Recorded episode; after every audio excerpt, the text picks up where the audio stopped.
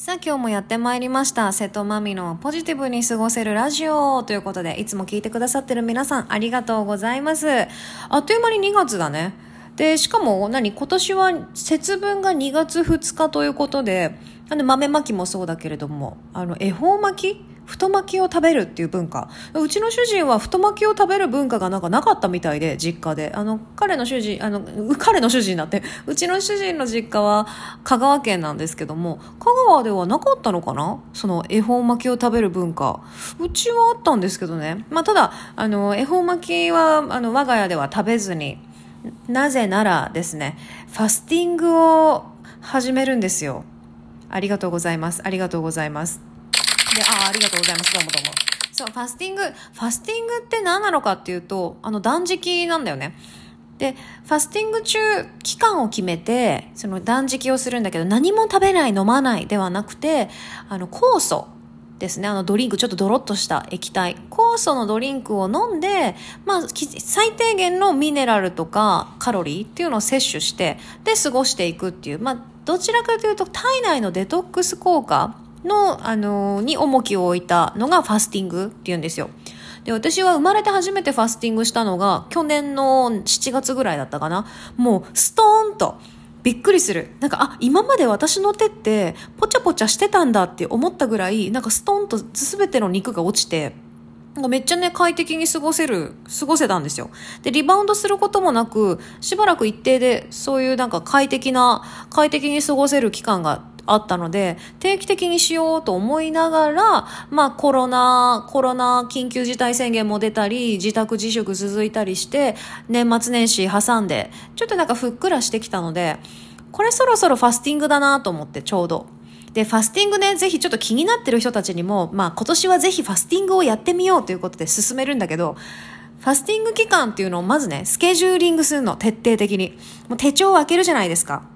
手帳を開けて、まあ、今は緊急事態宣言とかも出てるんで、会食のお誘いとかね、外食の何、や、予定とかはないと思うんだけど、そういうご飯を食べなきゃいけないっていうような、そういう時は省く。で、あとは女性であれば、まあ、そのレディースデー、月に一度のレディースデーのタイミングってどうしてもむくみがちで、食欲も抑えにくいので、できればレディースデー後、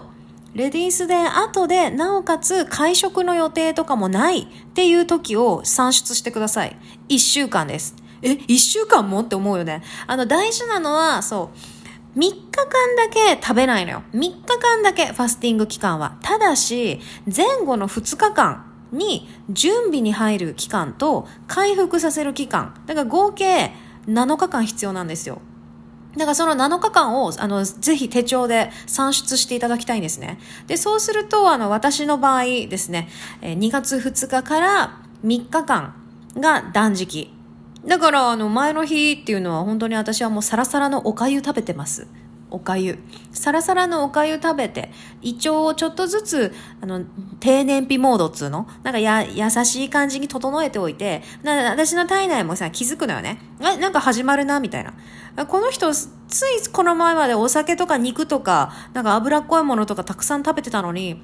なんか急にお粥ばっかになってきたぞって多分ね、うちの胃腸がざわざわしてきてんのよ。で、ざわざわしてきて、だんだん体の中もそういう準備ができてきた頃に、開始するんですね。朝、昼、晩、お水、お水と酵素ドリンクのみ。だ、ダメよ。なんか白米ダメですか？とかたまに言われるんだけど、ダメよ。白米とかも食べない。お肉とかも食べない。で、え、何も食べなかったらクラクラしませんか？とか言われるんやけど、酵素ドリンクがね、さっき言ったみたいに必要最低限の、まあ、糖分とかミネラルとか、そういったものを含んでるので、意外にね、酵素ドリンクとお水だけで、なんかクラクラしたり、頭痛くなったりしない。ただすっごい眠たくなる。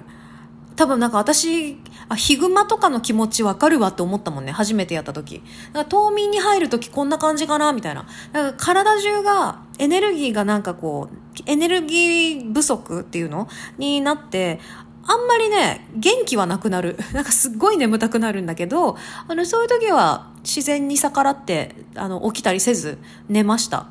前回のファスティング期間も私めっちゃ寝てて、でも、起きるたびに、減ってるんですよ。まあ、それは食べてへんからなって感じなんだけど、で、徐々に減っていって、で、大事なのが回復のタイミングなんですね。3日間食べないで、3日間決められたあのファスティングのドリンク飲んで、お水飲んで、で過ごしていって、人によったらなんだけど、3日間の間であんまり落ちない人、あとめっちゃ落ちる人、な個人差があると思うんですね。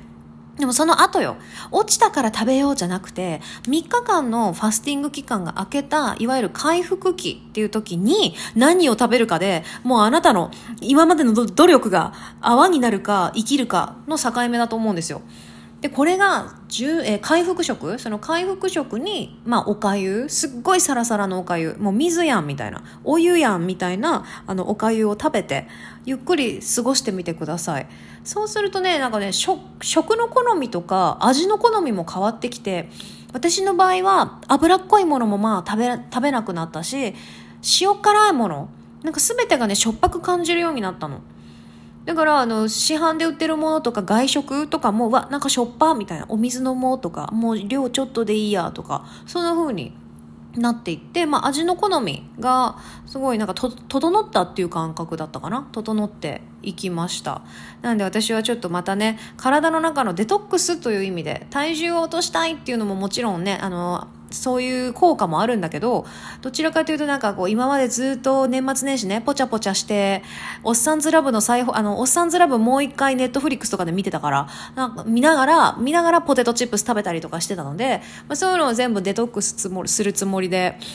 一回ね、体をリセットさせようかなと、そういう節分を過ごしております。なので皆さんもね、もし気になってる人がいたら、今年の初めにぜひね、体内のデトックス、リセットっていうめあの意味で、